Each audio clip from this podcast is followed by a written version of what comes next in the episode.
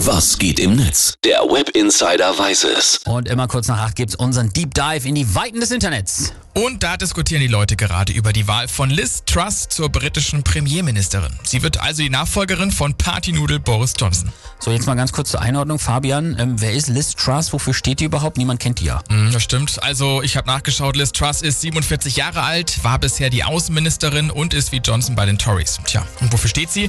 Fabian Eberhardt kann uns da bei Twitter weiterhelfen.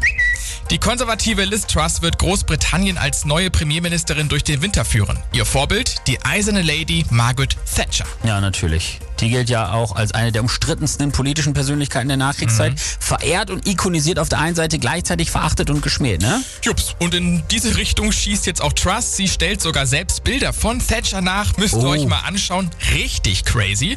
Truss ist auf jeden Fall bekannt für ihre konfrontative Linie gegenüber der EU, ihren Neoliberalismus und populistischen Äußerungen zu geflüchteten Menschen, Linken, Umweltaktivisten und gesellschaftlichen Minderheiten. Uh, hört sich jetzt erstmal nicht wirklich geil an. Sehen die Leute im Netz auch so?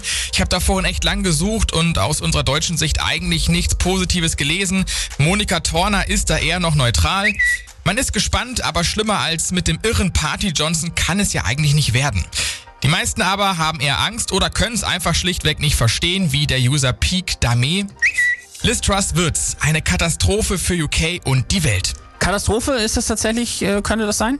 Ja, naja, sie hat erklärt, dass sie einen Atomschlag gegen Russland durchführen würde, Ui. auch wenn das Ergebnis, Achtung, die weltweite Vernichtung wäre. Boah. Das klingt schon mal echt schwierig, deshalb schreibt auch Linitiv.